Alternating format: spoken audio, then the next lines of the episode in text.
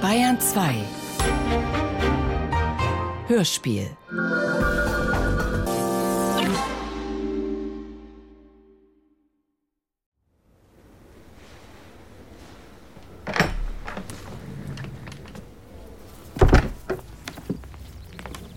Die apokalyptische Glühbirne von Frank Witzel. An das historische Seminar der Kurfürstlichen Universität Freudenstadt. Man spricht heute so viel von Diversität, aber ich wende mich an Sie, weil Sie das vereinende Element der Universität befördern. ich bin selbst seit beinahe sechs Jahrzehnten mit historischen Studien befasst und möchte einen Rat unter Fachkollegen von Ihnen einholen. Es geht im Wesentlichen um, es geht im Wesentlichen um die Einschätzung von Quellen, die für das Studium der Geschichte so unerlässlich sind. Um genau zu sein, versuche ich bereits im 57. Jahr einen bestimmten Tag im Frühjahr 1943 zu rekonstruieren. Dazu dienen mir vor allem das eigene Gedächtnis sowie die Aufzeichnungen, die ich in über 57 Jahren angefertigt habe. In den ersten 40 von diesen 57 Jahren allerdings nur sehr lückenhaft, obwohl ich keine Familie zu ernähren hatte, sondern vor allem hinter einem bestimmten Fenster saß und auf eine bestimmte Stelle eines bestimmten Gartens schaute. Jetzt lebe ich allerdings schon seit einigen Jahren hier in der Nähe von Freudenstadt. Es gefällt mir sehr gut hier, es ist ein anderes Fenster, durch das ich jeden Tag schaue, glücklicherweise ebenfalls in einen Garten.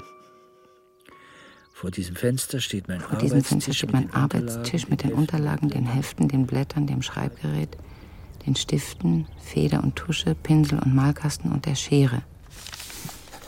Nun aber zu meiner Frage. Ist es aus Sicht des Historikers möglich, einen bestimmten Tag aus dem Frühjahr 1943 zu rekonstruieren, wenn man lediglich folgende zugegebenermaßen sehr eingeschränkte Quellen zur Verfügung hat? Ein Exemplar der Fernsehzeitschrift Hört zu aus dem Jahre 1964 sowie ein Exemplar der Zeitschrift Die Woche aus dem Jahr 1934. In meinen Überlegungen zur Thematik von Zufälligkeit und Bestimmung habe ich bereits versucht, dieses Problem genauer zu erörtern, bin jedoch zu keinem eindeutigen Ergebnis gekommen.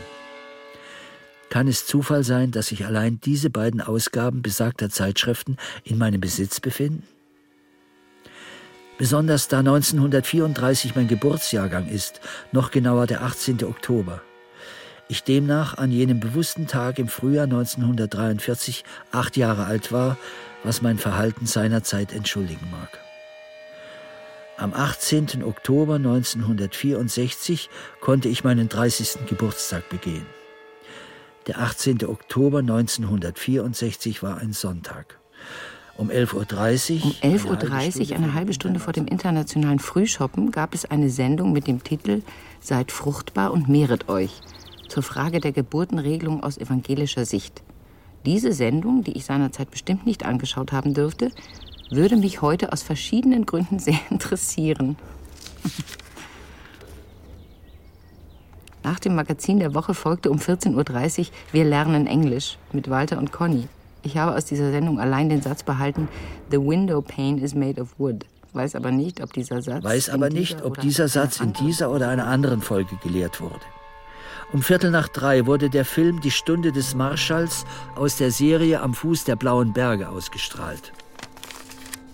Am Abend gab es im ersten eine Inszenierung von Max Frischs Andorra und parallel dazu im zweiten die Aufführung der Komödie Der schwarze Hannibal der August-Hinrichs-Bühne im Oldenburgischen Staatstheater. Wenn ich mir die Menschen auf den Bildern dazu anschaue, scheint die einzige Person von Bildung der Feriengast Dr. Stüwe zu sein. Allerdings scheint auch er ein doppeltes Spiel zu spielen, da er behauptet, leidenschaftlicher Botaniker zu sein, dann aber Fangeisen und Schlingendraht in seinem Rucksack mit sich führt.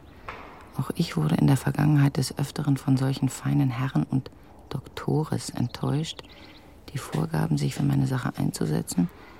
Dann aber musste ich feststellen, Frau dass Thomas? ich in meiner Situation. Frau Thomas? ja? Entschuldigen Sie die Störung. Ich hatte geklopft, aber. Ja, ich, ähm, ich war. ich habe gerade hier. Ich wollte nur fragen, ob ich Ihnen vielleicht das Gästezimmer zurechtmachen soll. Das Gästezimmer? Ja, es ist schon nach acht. Dann könnten Sie, weil wir jetzt hier in der Abteilung schließen. Ach so, natürlich. Nein, vielen Dank. Ich habe ein Zimmer in Freudenstadt, im Hotel. Ich, ähm. Ja, ich mache mich da mal auf. Sie können ja auch was mitnehmen. Was meinen Sie? Von den Heften, den Papieren. Ach so, nein, nein. Ich meine ja, ich nehme natürlich, also am Ende, wenn ich fahre, da brauchen Sie keine Angst zu haben. Dazu bin ich ja da. Aber ich denke, dass ich jetzt einfach die Tage noch nutzen will, hier vor Ort, in seinem Zimmer, so viel wie möglich zu lesen. Den Genius Loki sozusagen. Das geht doch, oder? Ja, das hatte ich Ihnen doch zugesagt. Bis Ende der Woche ist das kein Problem. Nur eben nicht nach acht. Das tut mir leid, aber das können wir den anderen äh, Patienten gegenüber. Das verstehe ich doch. Entschuldigen Sie bitte, ich habe einfach die Zeit völlig aus den Augen verloren.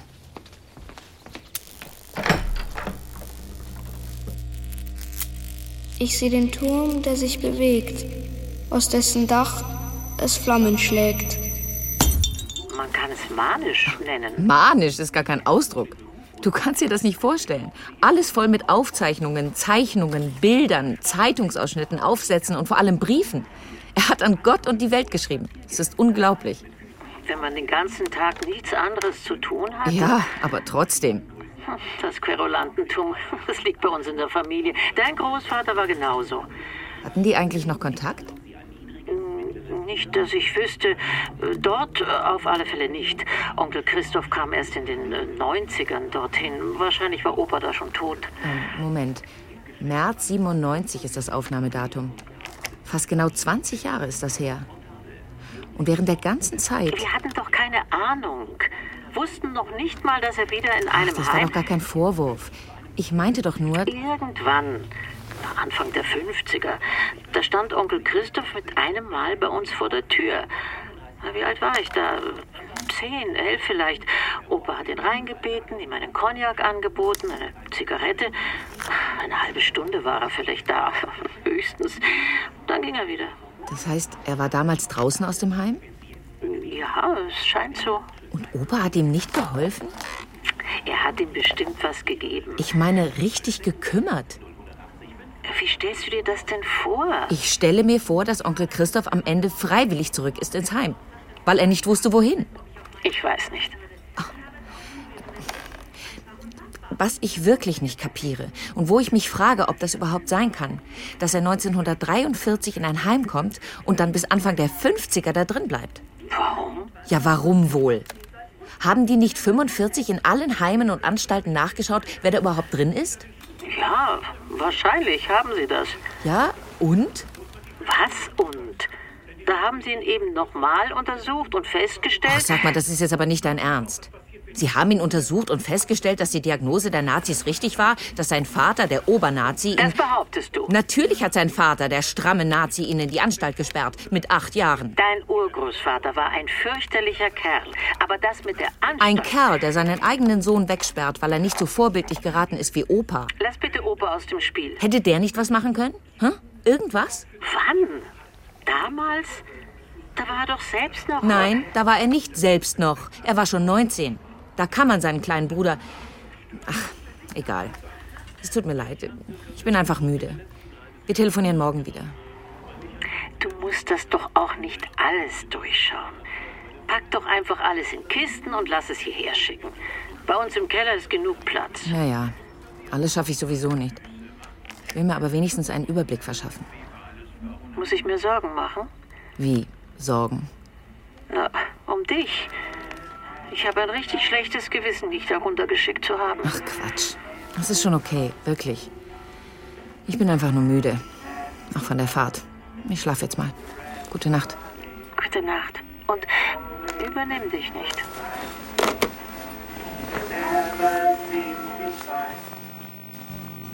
Even when things are tight, Walter and Connie. Hello, Connie. Hello, Walter. How do you do? How do you do with the gummishoe?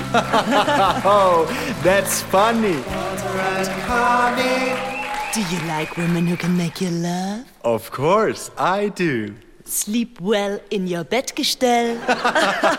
Oh, Connie, you're killing me. But let's get serious for a moment. Do you see that window pane over there? yes, of course. What about it? That window pane is made of wood. I know something else that seems to be made of wood. At least sometimes. Naughty you, stop it. We really have some serious issues to address today. For example, The German Wegschließapparat, for example. Wegschließapparat. Was ist der Bedeutung von diesem Wort? The German Wegschließapparat was invented in 1943 by the Nazis to schließ unbequeme Kinder weg. Was it made of wood? No, it was made of Kruppstahl and Beton. Do you know the one where the doctor says, Beton is beton? Conny. The first child to be weggeschlossen was the eight year old Christoph Wendel. When I came to Germany in 1945 to fight the Nazis, I found him weggeschlossen in a Wegschließapparat of Kruppstahl and Beton near Bad Staffelstein. So what did you do with him? I looked him straight in the eye and said, Hush, little baby, don't you cry. All the Nazis are going to die. But that was a blatant lie. A blatant lie? Eine blatante Lüge. The Nazis lived on forever. Ich wollte der arme Junge konsolen. Erst würde man trösten und dann, Bit by Bit, mit die Wahrheit rausrucken. Das war Psychology der Friedensführung. But listen. Of course, there are Nazis who sure will survive. They will live in new houses and have a new wife. They will hate you and kill you if you come out to play. So I urge you, my boy, in the Wegschließapparat to stay. So I urge you, my boy, in the Wegschließapparat to stay. At least another 10 years just to be on the safe side. Then the Wunderwirtschaft will have verschlungen and verdaut alle Nazis. Yes, the Nazis will be in den Intestinen der Wunderwirtschaft, um sie von dort zu lenken. Naughty Walter! No, I mean it. I like men who can make me laugh. Conny. But that's all the time we have for today. See you next Sunday, right after das Magazin der Woche. Bye! Bye. The Nazis, they bring them the Nazis are Spur. They teach them to read and they teach them to write. They tell them that only the right side is right. They tell them that only the right side is right.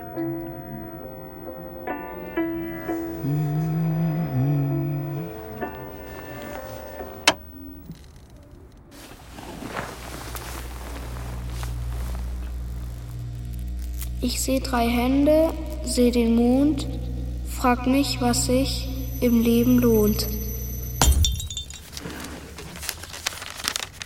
An den Herrn Staatsarchivar der neuen Hauptstadt Berlin.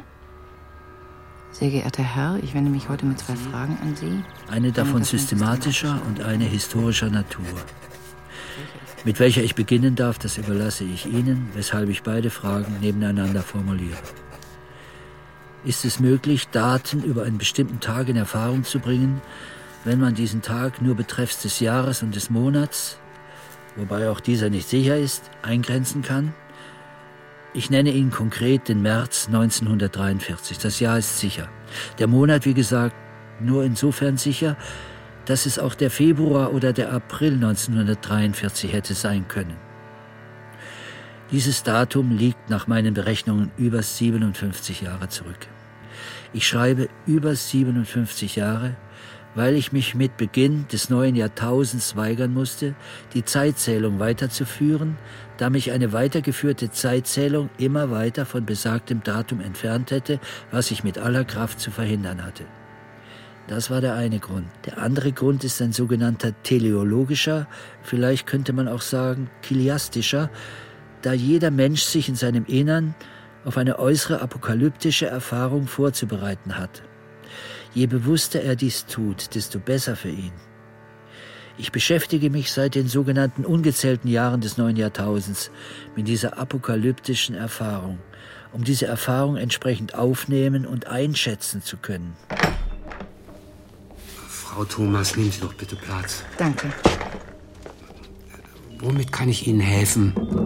Also, ähm, mich würde vor allem interessieren, ob sich die Geschichte meines Großonkels zurückverfolgen lässt. Wo war er genau in der Nachkriegszeit oder davor? Sie meinen seine Krankheitsgeschichte? Ja, genau. Wann Herr Wendel zu uns kam, haben Sie ja bereits erfahren. Ja. Hier steht, dass er davor bereits in mehreren ähnlichen Einrichtungen war. Natürlich altersgemäß in keiner geriatrischen Abteilung, wie bei uns. Allerdings stammt der erste Eintrag aus den 60er Jahren. Davor lebte Herr Wendel wohl selbstständig. Ja, aber es muss doch einen Eintrag aus den 50er Jahren geben. Moment. Äh, nein, tut mir leid. Nicht in den Unterlagen, die wir haben. Nach Ihrer Erfahrung, wäre es möglich, dass man während des Nationalsozialismus in ein Heim kam und dort auch noch nach dem Krieg blieb?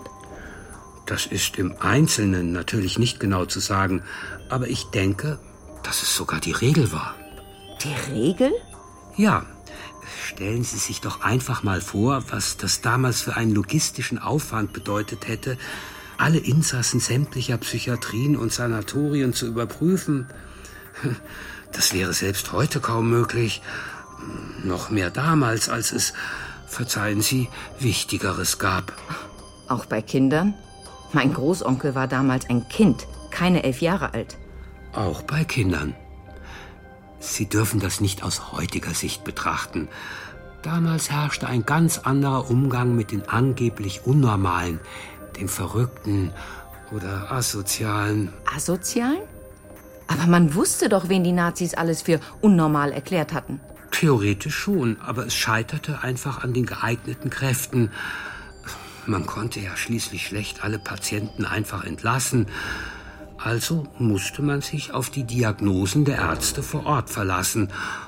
Und das waren in den allermeisten Fällen natürlich diejenigen, die die Einweisung selbst verfügt oder zumindest gebilligt hatten. Ach, das ist doch unvorstellbar.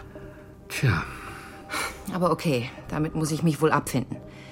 Aber was hat es mit dieser Geschichte auf sich, die immer wieder bei meinem Onkel auftaucht, mit diesem Klassenkameraden, den er nicht hat retten können? Da wissen wir, fürchte ich, auch nicht viel mehr.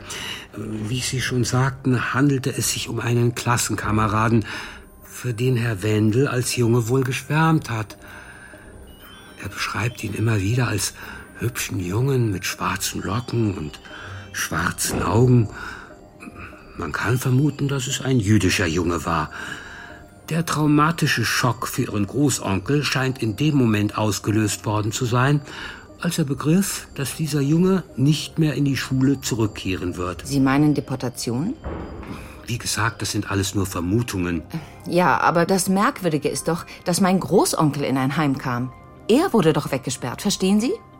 Bereits damals? Davon ist mir nichts bekannt. Doch, doch. Sein eigener Vater, also mein Urgroßvater, hat ihn in ein Heim sperren lassen. Und Sie sehen zwischen den beiden Ereignissen einen Zusammenhang? Es muss einen Zusammenhang geben. Ich glaube sogar, dass hier der Ursprung für seine Krankheit liegt. Konnten Sie da nichts herausfinden, was das angeht? Ich muss Sie da leider erneut enttäuschen, Frau Thomas. Aber wenn wir einen Patienten in diesem fortgeschrittenen Alter haben, der den größten Teil seines Lebens in entsprechenden Einrichtungen zugebracht hat, dann kann unser Ansatz gar nicht mehr sein, hier noch einmal eine grundsätzlich neue Therapie zu beginnen. Das heißt, Sie verwalten das Leiden nur noch. Frau Thomas, Ich weiß nicht, ob Ihr Großonkel wirklich so sehr gelitten hat. Er erschien mir mitunter sehr ausgeglichen, beinahe zufrieden. Er hatte seine Aufgabe. Er suchte nach einer Lösung. Er suchte bis zuletzt nach einer Lösung. Sehr geehrte Herren, hiermit bitte ich um die Erteilung eines Patents für die Maschine mit der Bezeichnung SXL7. Es handelt sich bei der SXL7 um eine sogenannte systematische Entliebungsmaschine. Sie ist tauglich für Knaben im Alter von 4 bis 14 Jahren. Wie Sie meiner beigefügten Zeichnung entnehmen können, ist die SXL7 eine Art Kopfaufsatz, der ungeeignete Liebesobjekte aus dem Wahrnehmungsapparat des betreffenden Knaben filtert. Bei Knaben werden zum Beispiel Knaben herausgefiltert, die mit ihren schwarzen Locken und ihren schwarzen Augen eine unmittelbare Gefahr für Leib und Seele darstellen. Ich sehe das Tier von innen glühen, ich sehe die Nacht vorüberziehen. The Nazis are rich, the non-Nazis are poor. The Nazis they bring the non-Nazis auf Spur. Und? Äh, was? Kommen Sie einigermaßen zurecht? Zurecht. Ach so, ja, ja, vielen Dank. Ich. Das ist so eine Fülle. Ich kann das ohnehin nur oberflächlich durchgehen und zusammenpacken. Ja. Es ist eine Menge, was sich da angesammelt hat über die Jahre. Sehen Sie eigentlich eine Entwicklung oder irgendwelche Zusammenhänge zwischen den einzelnen Themen? Die astische Histologie, die Päpste und Heiligen, die Tarotkarten, die Glühbirne? Tja, die Glühbirne. Die hat ihn zuletzt immer mehr beschäftigt. Was meinen Sie, wie kam er darauf? Ich glaube, das hatte einen ganz banalen Anlass. Wahrscheinlich hatte er mitbekommen, dass die Glühbirne verschwinden soll und das hat gewisse Verlustängste aktiviert. Er hat sich mit der Glühbirne identifiziert? Nur zum Teil. Wie bei den meisten Kranken ist alles nur teilweise so, wie es scheint. Er hat sich identifiziert durch seinen Namen. Gleichzeitig ist die Glühbirne aber auch eine Art überpersönliche Instanz, die mehr weiß als er und die eine Prophezeiung mit sich bringt. Pirum lucidum dixit. Ich wusste erst gar nicht, was das heißt. Wir auch nicht. Das Latein ist noch einmal eine Form der Distanzierung. Die Glühbirne hat es gesagt.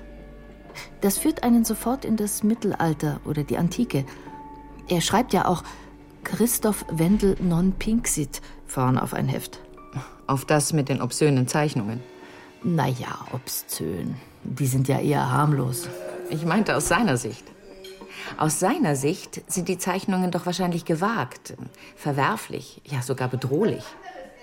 Deshalb musste er nicht nur auf das Heft schreiben, dass er sie nicht gemalt hat, er muss die Zeichnungen auch selbst noch eindämmen, indem er den nackten Frauen immer einen Papstkopf aufsetzt. So habe ich das zumindest interpretiert. Oder wie sehen Sie das? Das haben wir zuerst auch gedacht. Aber ich bin mittlerweile der Meinung, dass es eher umgekehrt ist.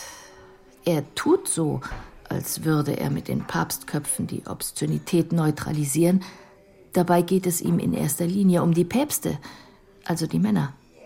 Er sucht sich heilige Männer aus, die jenseits eines Verdachts stehen, um an ihnen seine erotischen Fantasien auszuleben. Also er neutralisiert gar nicht die Frauenkörper, sondern sexualisiert die Päpste. So könnte man es sagen. Ach, da wäre ich im Traum nicht drauf gekommen. Nur im Traum kommt man auf so etwas.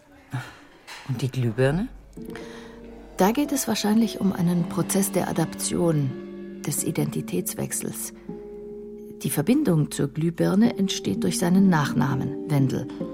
Gleichzeitig nimmt sie die Stellung seines Klassenkameraden ein. Des jüdischen Jungen? Ja. Es handelt sich wahrscheinlich um einen jüdischen Jungen, in den er verliebt war und der dann eines Tages verschwand. Aber das ist etwas, das ich nicht verstehe. Es heißt immer, dass der Junge verschwand. Und so schreibt es mein Großonkel auch öfter. Aber es war doch mein Großonkel, der damals in ein Heim kam.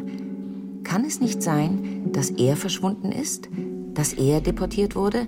Naja, nicht richtig deportiert natürlich, aber eben in ein Heim gesperrt, bis lange nach dem Krieg, bis er erwachsen war. Diese Geschichte konnten wir nie ganz aufklären. Ich bin mir aber recht sicher, dass der Junge verschwand, dass ihrem Großonkel etwas weggenommen wurde und dass er ein Leben lang an diesem Verlust gelitten hat. Ja. In den letzten Jahren schien er fast eine Lösung für sein Leiden gefunden zu haben. Er konnte sich mit Hilfe der Glühbirne, assoziativ gesprochen, langsam und Stück für Stück von Christoph Wendel zu Felix Wendelssohn entwickeln. Eine Form der Identifikation, die ihm eine Erleichterung verschaffte. Gleichzeitig verkündet die Glühbirne aber auch die nahende Apokalypse. Ja, aber sie tröstet doch auch, oder sehe ich das falsch? Die Glühbirne ist eine große Trösterin. Eigentlich kann sie alles. Ich sehe den Regen, wie er fällt, sehe einen Punkt. Es ist die Welt. Sehr geehrte Herren, hiermit möchte ich folgenden Abzählreim zum Patent anmelden. In einer Nudelfabrik war eine Nudel zu dick.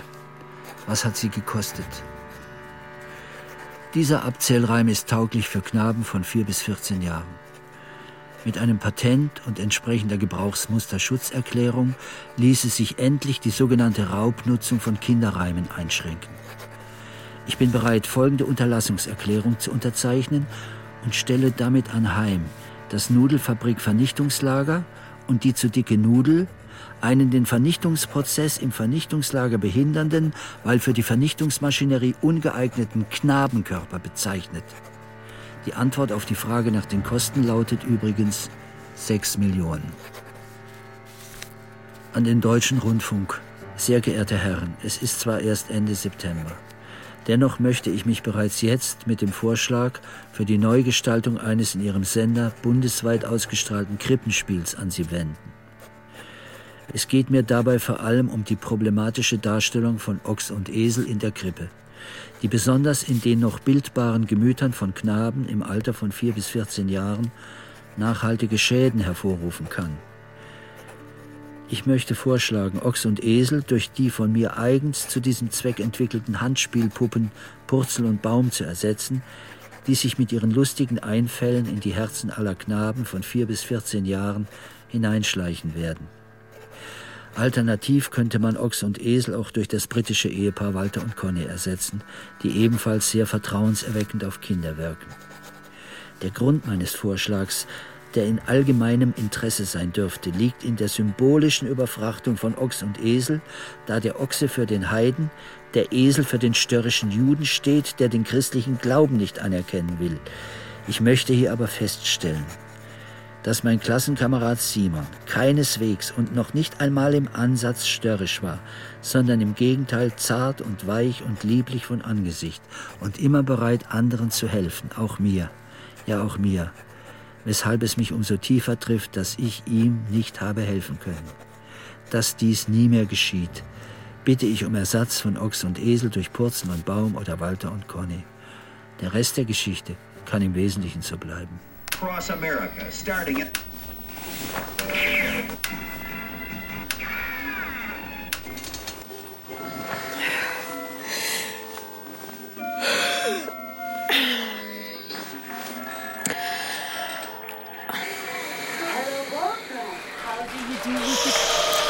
What?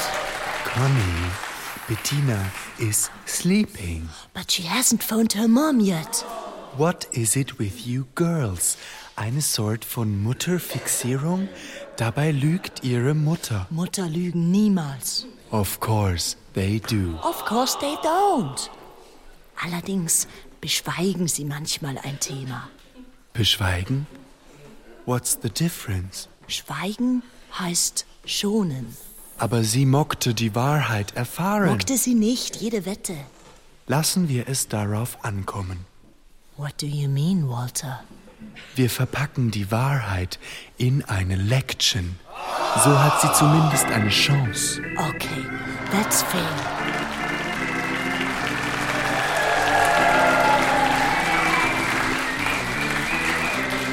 Hello, Connie. Hello, Walter. What are we going to do today? We are going to talk about Beziehungen der Verwandtschaft. Oh, that sounds like fun. It is, Connie. Do you have a brother or a sister? No, I am an only child. But what about you? I have a younger brother. How much younger? Das heißt rechnen. Ich meiner selbst wurde 1926 geboren and he 1934. Das macht ihn acht Jahre mein Junior. Dann warst du als Senior bestimmt der Augapfel eures Vaters. Darauf kannst du wetten. Ich machte alles richtig. Im Gegensatz zu ihm, dem kleinen Little One. Was meinst du? Mein Vater war ein in die Wolle gefärbter Nazi. A wool-dyed Nazi? Yes, a die-hard Nazi. And so was I. But why? Aus Furcht. Ich sah, wie Dad Junior Christoph in Wegschließapparat steckte und Schlüssel wegwarf. Ich wollte nicht, dass mir das auch würde passieren. Armer Walter. Ja, poor me. Aber das bekümmert ja keinen. Doch mich.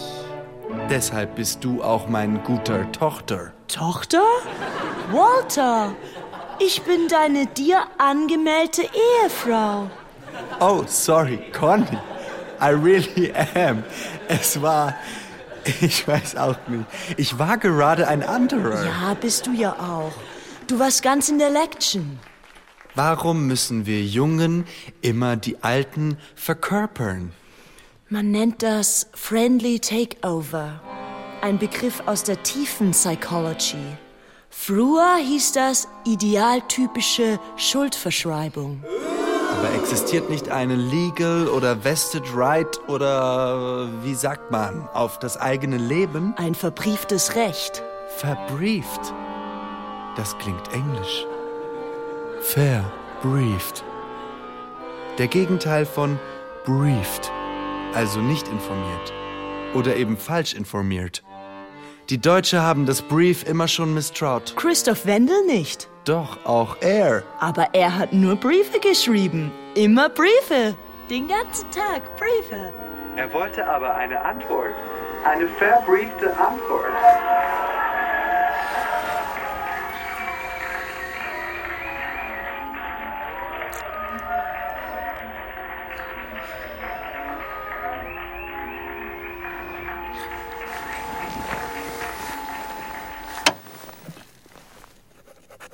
An die Quarzlampengesellschaft MBH, Hanau am Main, Postfach Nummer 9.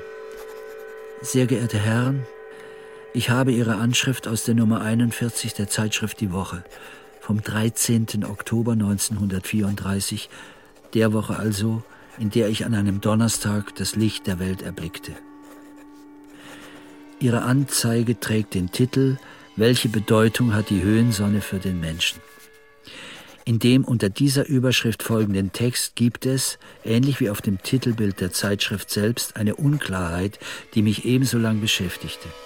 Sie schreiben nämlich, Zitat, Abgesehen von der guten Wirkung bei bestimmten Krankheiten, die hier nicht erwähnt werden sollen, kann im Allgemeinen Folgendes festgestellt werden worauf sie die guten Eigenschaften der Höhensonne wie Bräunung, Kräftigung usw. So aufzählen. Warum aber verschweigen sie etwas, das sie dennoch benennen? Nämlich die von ihnen sogenannten bestimmten Krankheiten. Um was für Krankheiten handelt es sich dabei und warum werden diese Krankheiten von ihnen nicht benannt? Ich kann mir nur zwei Arten von Krankheiten vorstellen, mit denen man nicht in Verbindung gebracht werden möchte, nämlich Geschlechts- und Geisteskrankheiten. Hier haben wir wieder eine solche scheinbar zufällige Kopplung, die doch Auswirkungen auf Behandlung, gesellschaftliche Stellung und Privatleben der Betroffenen hat. Da dem Geisteskranken immer auch die Geschlechtskrankheit, dem Geschlechtskranken auch immer die Geisteskrankheit unterstellt wird.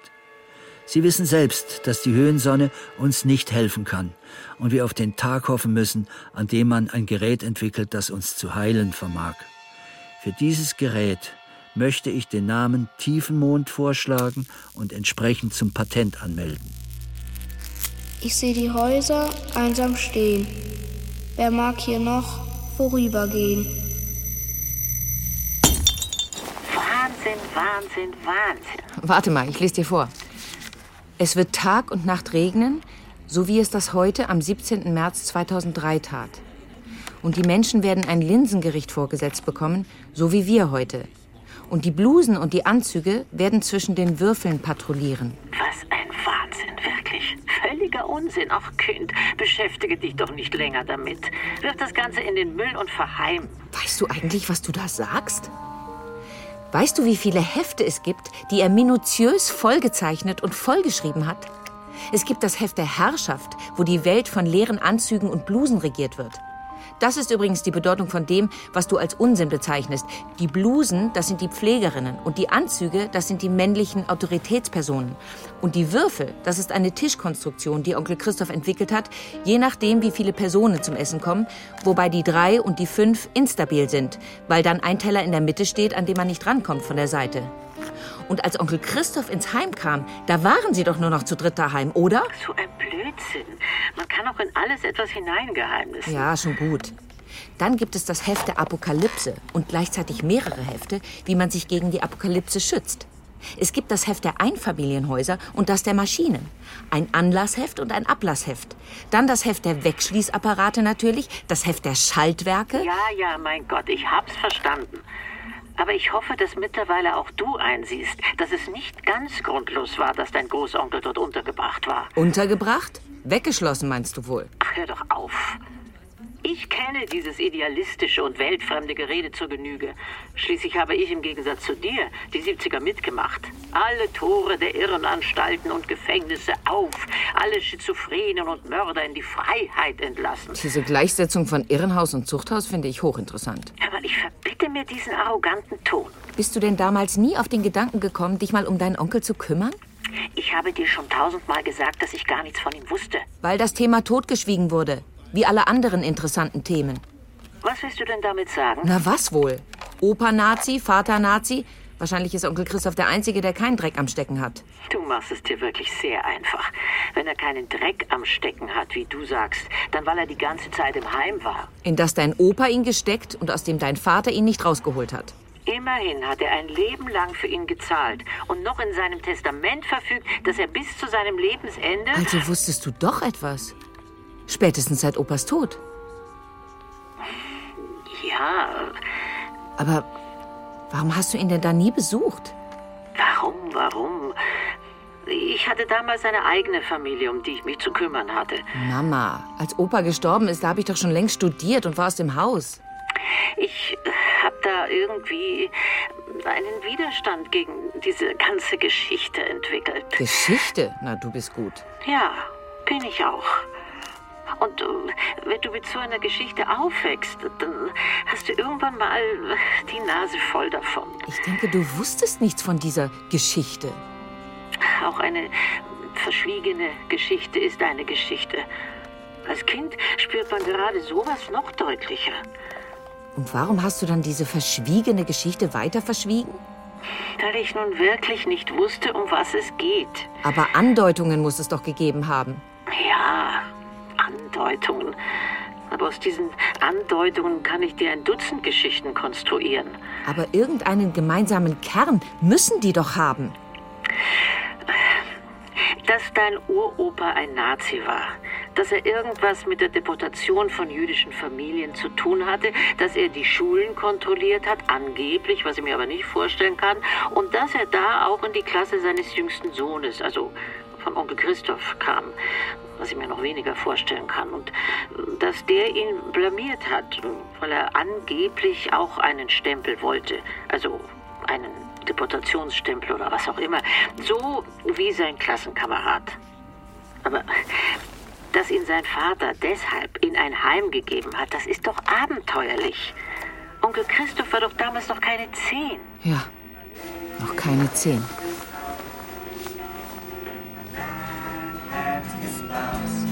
Walter and Connie, they always do what's right. They never seem to fight, even when things are tight. Walter and Connie. Hallo Walter. Hello, Conny. Today is our letzte Ausstrahlung. Oh, how sad. Wie traurig. Hat man uns gecancelt? I'm afraid so. Wir sind abgesetzt. But let's not waste our time and hang around with Trauermine. Nein, wir wollen nicht den Trauerclose spielen, sondern sind hier zum Entertainen und natürlich um zu lernen. Was ist der Thema unserer ultimativen Sendung, Conny? Es ist der Widerspruch. Oh ja. Objection! Können wir die noch einlegen? Nein, Walter.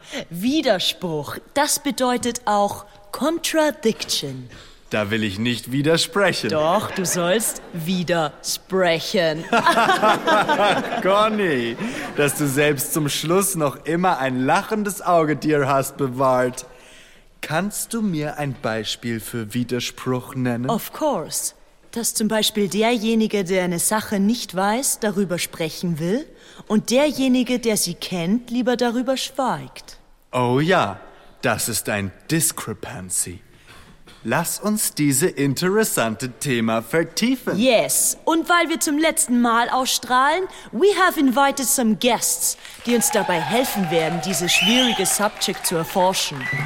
Let's welcome Christoph Wendel, verkleidet als Felix Wendelsohn, zusammen mit seinen Handspielpuppen Bart und Holdy. Yeah, let's bring them out. Wunderbar, ganz wunderbar. Ganz wunderbar. Was soll ich mit diesen Puppen? Herzlich willkommen in unsere Show, Christoph Wendel. Ja, ein, einen schönen guten Tag. Sie kommen direkt aus dem schonen Städtchen Freudenstadt. Ja, ja, um genau zu sein, äh, komme ich aus der geriatrischen Abteilung der Nervenklinik. Freudenstadt, ich habe dort ein Zimmer. Wunderbar. Ja, ein, ein, ein Zimmer, das ich seit sehr vielen Jahren nicht mehr verlassen habe. Dann ist Ihr Erscheinen bei uns etwas ganz Besonderes. Ja, in gewissem Sinne, ja, ja.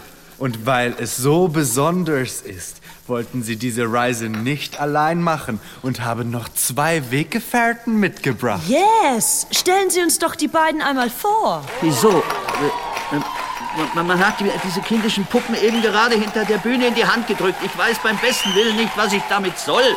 Aber das sind Bart und Holdy, die Lieblinge der Kinder. Ja, everybody loves Bart und Holdy. Sie kommen in alle Formen und Größen. Richtig. Und Sie, Felix Wendelsohn, konnten Sie mit Ihrem unvergleichbaren Talent zum Sprechen bringen. Nein, nein, das ist doch kompletter Blödsinn. Wie schon gesagt, ich, ich, ich kenne diese Puppen nicht. Oh, schade. Außerdem hat man mich in diesen blöden, blinkenden Anzug gesteckt. Was soll ich damit? Das ist nichts Geringeres als die Original-Kostüm von Robert Redford aus The Electric Horseman. Ja, Sie kennen doch bestimmt die tolle Szene, wo er auf Nein, hohem Ross, auf hohem Ross und mit all die Glühbirnen am Anzug durch der Casino reitet. kenn ich Ah, wunderbar, eine wunderbare Szene, Walter. Man hat mich unter Vorspiegelung falscher Tatsachen hierher gelockt. Vorspiegelung falscher Tatsachen? Ja, was soll ich hier? Was in Gottes Namen mag diese Wortungetüm bedeuten? Es beschreibt einen Vorgang, die das Gehirn mit Nervenkranken macht. Aber sind die Tatsachen falsch oder werden sie falsch vorgespiegelt? Beides. Beides? Ja. Das heißt, falsche Tatsachen werden falsch vorgespiegelt? Ja, ja, so in dieser Art. Aber konnte sich aus dieser doppelten Negation nicht wieder ein Funkchen Wahrheit entwickeln? Die Wahrheit des Nervenkranken? For example. Die Wahrheit des Nervenkranken ist das Ideal. Das Ideal? Und das Ideal ist der Tod. Oh, das ist natürlich bedauerlich. Sie verstehen einfach nicht, was ich meine. Wollen einfach nicht verstehen, was ich meine. Of course we don't. But to end up on a lighter note. Haben wir für unser Grand Finale noch einen ganz speziellen Gast. Was? Will wonders never cease? Wer mag es sein? Es ist Herbert the Lightbulb. Herbert, was? Du musst mich auf den Arm nehmen, Conny. Herbert the Glühbirne ist hier. In voller Strahlkraft. Ich sehe die Hand, die nach mir greift. die mich ans Weltenende schleift. Was sagt ihr dazu, Bart and Holdy? Und Sie, Herr Wendell? Was? Ich habe mit diesen Puppen nichts zu tun. Denen hat es die Sprache verschlagen. Denn nach ihrer frommen Denkungsart bedeutet das Erscheinen der Glühbirne so etwas wie die Niederkunft des jüngsten Gerichts. Ein Apokalypse? In ganzer Pracht. Dann lass uns einen Apokalypso tanzen. Ja, everybody, here he comes. Herbert de Glühbirne. Ich sehe den Turm, der sich bewegt, aus dessen Dach es Flammen schlägt. Ich sehe drei Hände, sehe den Mond, frag mich, was ich. Seit 1944, spätestens seit 1964, habe ich mir immer wieder vorzustellen versucht, wie das Ende, die Apokalypse, wohl sein würde. Ich habe versucht, mir die furchtbarsten und wundersamsten Schrecken auszumalen und gleichzeitig Fluchtpläne entworfen, um meinem Schicksal doch noch zu entkommen wo ich doch wusste, dass der Kelch nicht an mir vorübergehen würde. Doch dass er mich hier ereilt und auf diese Art. Um seine Wirkung zu entfalten, muss der Schrecken ungekannt sein und noch nie zuvor gesehen. Denn alle Schrecken, die wir aus der Geschichte kennen, sind abgenutzt in ihrer Wiederholung und untauglich, den Menschen noch zu erschüttern. Der apokalyptische Schrecken aber muss für den, der ihn erfährt, den eigenen Erfahrungshorizont übersteigen. Er muss ergriffen werden und übermannt, ohne dass die Möglichkeit der Katharsis sich zeigt. Die Apokalypse verweigert eine Einordnung und damit Entkräftung der Erkenntnis. Und das gerade ist die Erkenntnis, die sie uns vermittelt. Eleos und Phobos, Rührung und Schrecken führen in der Apokalypse, anders als im antiken Drama, nicht zur Katharsis, sondern sind die Katharsis selbst, da der Betrachter von ihnen ergriffen wird. Und im Ergriffensein jedes Konzept von sich selbst und damit sich selbst verliert. Das aber, was für uns Unterhaltung und Ablenkung, das ist für Christoph Wendel ungeahnter und nicht zu bewältigender Schrecken. Denn der Graben zwischen Mensch und Mensch ist unüberbrückbar während für den einen das letzte Stündlein schlägt, säuft und frisst sein Nachbar und lacht über das, was jenem das Leben nimmt.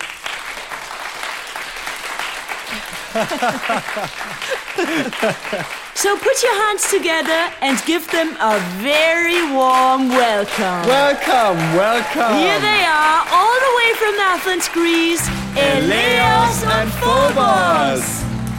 Toter und ne Maus bekommen jetzt Applaus und gehen dann nach Haus. Eleus und Phobos, das Leben ist zu End, auch wenn ihr noch so rennt, auch wenn ihr noch so flennt. Eleus und Phobos Drum lernt aus der Geschichte, die Wahrheit lohnt sich nicht. Der Mensch, der bleibt ein Wicht, Eleus und Phobos. An den Herrn Staatsanwalt des Oberlandesgerichts Freudenstadt. Sehr geehrter Herr, unser Leben wäre 70 Jahre und wenn's hochkommt 80 und es ist Mühe und Arbeit, so steht es im Psalm, und so habe ich es verstanden und mich darin gefügt. Ich nähere mich nun den 80 und möchte etwas Ähnliches wie ein Testament verfassen. Es kann kein Testament sein, da ich nichts zu vermachen und zu hinterlassen habe. Darüber hinaus auch niemand existiert, der mein Erbe antreten könnte. Ich habe mich aber erkundigt und herausgefunden, dass es so etwas wie eine Schuldverschreibung gibt. Und wenn es ein Thema in meinem Leben gab, so war es die Schuld. Diese Schuld aber jemand anderem zu verschreiben, so wie der Arzt ein Medikament verschreibt, als eine Form des ideellen Erbes sozusagen, erscheint mir sinnvoll, weshalb ich Ihnen Folgendes mitteilen möchte, damit Sie es in die entsprechenden rechtssicheren Formulierungen fassen mögen. Nach meinem Kenntnisstand gibt es acht Formen der Schuldverschreibung. Erstens die idealtypische Schuldverschreibung, zweitens die besicherte Schuldverschreibung, drittens die kurzfristige Schuldverschreibung, viertens die kündbare Schuldverschreibung, fünftens die nachrangige Schuldverschreibung, sechstens die ungedeckte, siebtens die ungesicherte. Und schließlich und endlich achtens die öffentliche Schuldverschreibung. Ich nehme an, dass nicht alle diese aufgezählten Formen der Schuldverschreibung für mein Anliegen in Frage kommen. Kurzfristig, kündbar, nachrangig, ungedeckt und ungesichert schließe ich von vornherein aus. Bliebe idealtypisch, besichert und öffentlich. Ich weiß nicht, was besichert genau bedeutet, doch es klingt in meinen Ohren vertrauenserweckend. Öffentlich sollte mein Anliegen auch gemacht werden und als idealtypisch habe ich mein Leben ohnehin immer empfunden, weshalb meine testamentarische Schuldverschreibung, wenn möglich, ebenfalls idealtypisch sein sollte. Denn mich hat ein seltsames Ideal mein Leben lang begleitet. Das Faszinierende an einem Ideal ist seine Kraft, gegen alle Widrigkeiten des tatsächlichen Lebens dennoch zu bestehen und sich durch nichts beeinflussen zu lassen. Das Ideal ist nicht abhängig von Erfahrung und Realität, auch nicht von Leben und Tod. Andere denken sich einen Himmel, um an ihrem Ideal festhalten zu können. Doch mein Ideal war noch idealer und brauchte diese imaginären Krücken nicht. Meine Befreiung war absolut und fiel deshalb mit dem absoluten Ende meiner Existenz zusammen. Die Absolutheit des Ideals, die mich ein Leben lang begleitet hatte, konnte nur durch den Tod verwirklicht werden. Denn nur der Tod ist absolut, das Leben hingegen ein beständiger Kompromiss, der jedem Ideal Hohn spricht. Um es in eine Gleichung zu fassen, Idealismus ist gleich Todestrieb. In dieser friedlich gefassten Stimmung möchte ich nichts weiter als noch einmal die Bäume im Garten sehen vor meinem Fenster und den Abend, der sich senkt. Der Abend ist ein Geschenk. Der grausam kalte Tag ist vorbei, die grausam schwarze Nacht noch nicht da, die Bäume müssen nicht vergehen, die Tiere noch nicht sterben, die Menschen nicht mehr arbeiten, die Flure vor der Tür sind leer das Zimmer ganz für sich, das Licht noch nicht eingeschaltet. Ich sitze und schaue und erkenne alles um mich herum nur schemenhaft. Es sind wunderbare Schemen. Es ist die Existenz des Schemenhaften, die das todbringende Ideal für einen Moment zum Schweigen bringt. Für einen winzig kleinen Moment, bevor es im Schwarz der Nacht erneut erscheint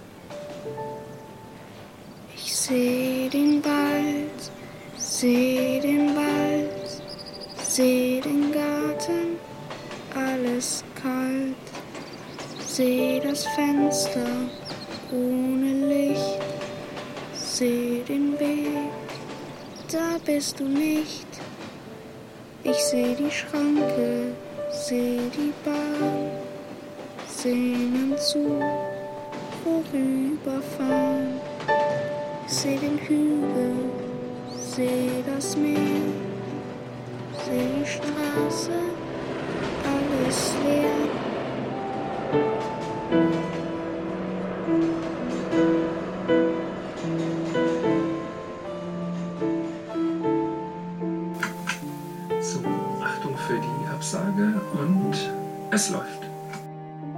Apokalyptische Glühbirne von Frank Witzel mit Peter Brombacher, Gabi Dom, Thomas Hauser, Julia Riedler, Michael Tregor, Sophie von Kessel, Irina Wanka und Anton Winstel.